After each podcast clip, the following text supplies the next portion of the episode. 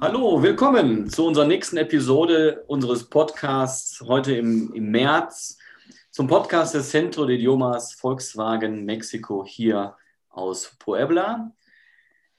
Wir wollen heute über das Goethe-Institut sprechen und speziell über das Goethe-Institut in Mexiko. Und dazu habe ich den Sprachkursleiter Tobias Leser eingeladen. Hallo Tobias, wie geht's? Hallo Mike, äh, vielen Dank für die Einladung. Danke, alles gut soweit. Wunderbar. Tobias, zunächst einmal, vielleicht kannst du dich kurz vorstellen. Du bist in Mexiko. Seit wann bist du hier in Mexiko und seit wann bist du auf, auf dieser Position und was machst du da überhaupt als Genau. Also ich, ich, ich lebe schon etwas länger in Mexiko. Ich bin schon etwa 13 Jahre in Mexiko und lebe seit drei Jahren in Mexico City ähm, und arbeite hier am Goethe-Institut. Ähm, ich leite quasi die Sprachkurse, organisiere, koordiniere alle Sprachkurse, die hier am äh, Goethe-Institut äh, stattfinden. Und es geht hier, in der Regel haben wir zwischen 4.800 und 6.000 äh, Deutschlernende pro Jahr. Eine ganze Menge. Ja. Ihr bietet Sprachkurse an. Wie ihr stellt oder ihr, ihr seid, ich sage mal jetzt nicht verantwortlich, aber das Goethe-Zertifikat A1, A2 und so weiter ist unseren Sprachschülern bekannt. Darüber wollen wir am Ende mal sprechen, über die Sprachen oder über, über Deutsch. Ähm, was ist eigentlich das Goethe-Institut und was sind, äh, was sind die Ziele des Goethe-Instituts? Genau, ist eine sehr gute Frage. Ähm, das Goethe-Institut ist ein äh, ja, Sprach- und Kulturinstitut der deutschen Bundesregierung. Es äh, gibt nicht nur ein Goethe-Institut in Mexiko-Stadt, es gibt insgesamt über 160 Goethe-Institute auf der ganzen Welt. Und äh, neben den Sprachkursen ähm, werden auch verschiedene Deutschprüfungen angeboten, aber auch verschiedene ähm, ja, kulturelle Veranstaltungen. Die Idee ist, die deutsche Sprache und Kultur äh, zu vermitteln. Mhm. Ähm, Ihr bietet Veranstaltungen an? Genau, wir haben verschiedene ähm, kulturelle Veranstaltungen. Zum Beispiel gibt es bei uns jeden Mittwochabend einen Kinoabend. Mhm. Und das ist, ähm, das heißt Freiluftkino. Das ist ein Kino, der findet direkt hier bei uns äh, am Institut statt, wo dann ähm, ja ähm, auf unserem großen Parkplatz verschiedene äh, sehr gemütliche Stühle aufgebaut werden. Und äh, es gibt äh, aktuelle deutsche Filme, und dazu gibt es natürlich auch, wird auch für das leibliche Wohl gesorgt. Äh, man kann dort auch äh, Brezeln kaufen, deutsches Bier, ah. äh, Popcorn. Also es ist äh, sehr schön und äh, jeder, der mal vielleicht in Mexiko-Stadt ist, sollte mal zu diesem Kinoabend kommen.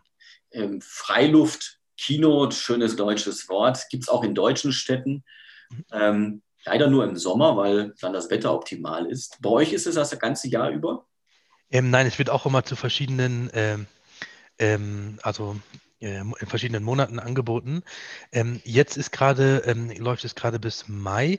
Ähm, leider spielt das Wetter auch nicht immer mit. Wenn es mal so ist, dass es regnet, ähm, haben wir auch ein großes Auditorium und dann wandern wir quasi ins Auditorium.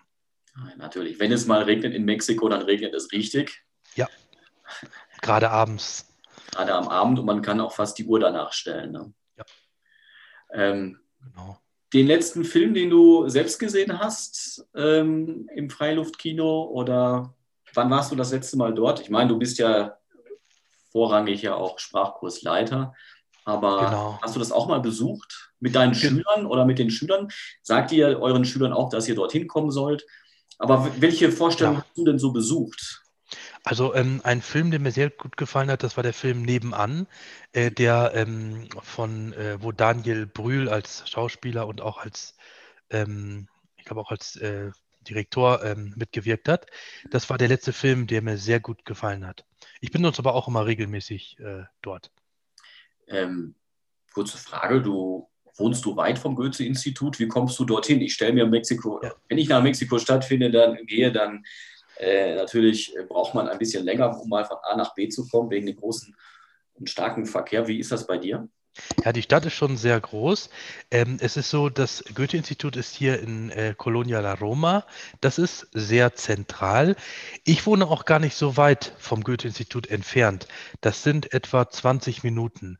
Und ich fahre ähm, fast immer, fast jeden oder ganz oft mit dem Fahrrad oder auch mit Rollerblades. Wow. Dann habe ich ja meine Bewegung. Sportlich. Ja. ähm, mit den Rollerblades. Die Zertifikate, darüber haben wir am Anfang äh, kurz gesprochen. Es gibt ähm, die Zertifikate A1, A2, B1, B2, C1 und C2. Kannst genau. du vielleicht kurz erklären, ähm, warum gibt es überhaupt diese Zertifikate und ähm, warum braucht man das als, äh, ich sag mal, wenn man zum Beispiel äh, in Deutschland arbeiten möchte oder studieren möchte und so weiter. Was sind, was sind die Ziele dieser, Zertifikate? Genau, die Zertifikate orientieren sich ähm, an dem äh, europäischen Referenzrahmen und äh, je nach Niveaustufe ähm, werden verschiedene Kompetenzen abgefragt. Zum Beispiel das Zertifikat A1, was das erste Zertifikat ist, ist zum Beispiel für, für Interessierte, die in Deutschland ähm, ähm, einen Ehepartner haben und äh, dann ähm, nach, also nach Deutschland gehen möchten. Ähm, oder auch ähm, für ähm, Lernende, die in Deutschland einen Au pair, äh, an einem Au-pair-Programm teilnehmen möchten. Genau, oder auch für alle Lernende, die schon ein paar Monate Deutsch gelernt haben und ihren Lernerfolg nachweisen möchten. Ähm, je nach Niveau geht es dann weiter. Im Niveau A2, das ist dann die nächste Stufe, da geht es da, da geht's darum, ähm, ja, weitere Lernerfolge ähm, nachzuweisen.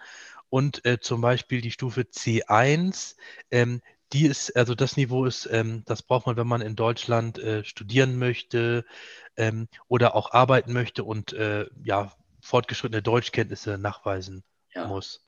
Ja, klar. C1, C2 ist schon glaube ich, schon sehr fortgeschritten. Also ja, sehr sportlich, nennen wir das mal, sehr ambitioniert. Ja. Aber die, die große Zahl der, der Sprachschüler, zumindest ist es bei uns, bei euch wahrscheinlich ähm, ähnlich, mhm. ähm, ist das große Ziel ein B1 oder B2-Zertifikat. Genau, die äh, Gibt es da spezielles Klientel?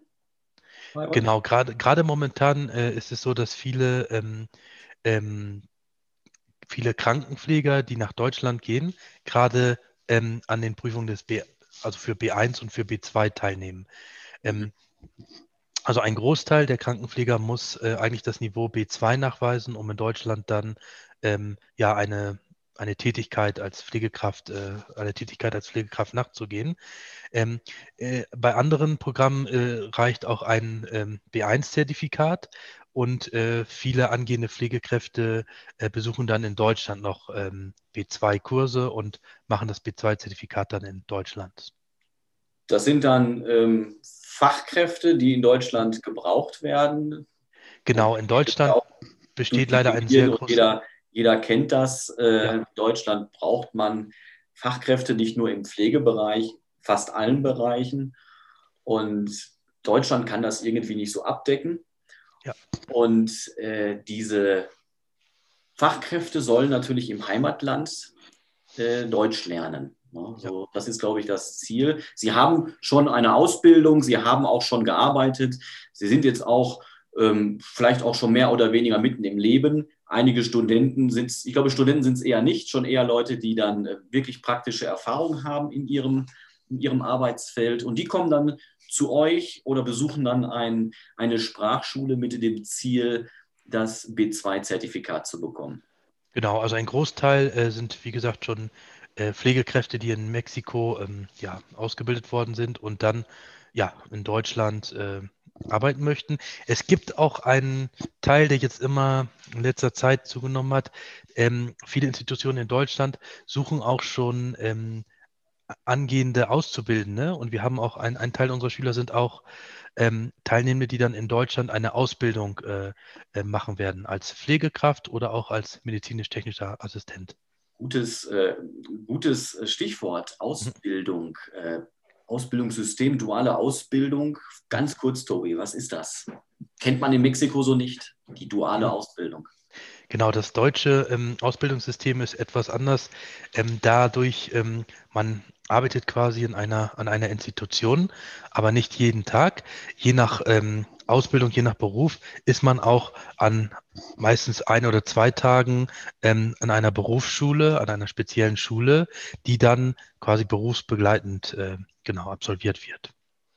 Richtig, ne? das sind dann, das sind Bäcker, das sind äh, Mechaniker, das sind äh, Friseure, ja, viele technische Berufe und mhm. Diese Ausbildung dauert so drei bis dreieinhalb Jahre, je nach Schwierigkeit. Ja. Und die Leute verdienen auch schon Geld ne, in dieser Phase. Ne? Sie bekommen, obwohl sie noch keine Fachkraft sind, bekommen sie Geld dafür, dass Gehalt, sie ja. Auszubildende sind. Ne? Ja. ja.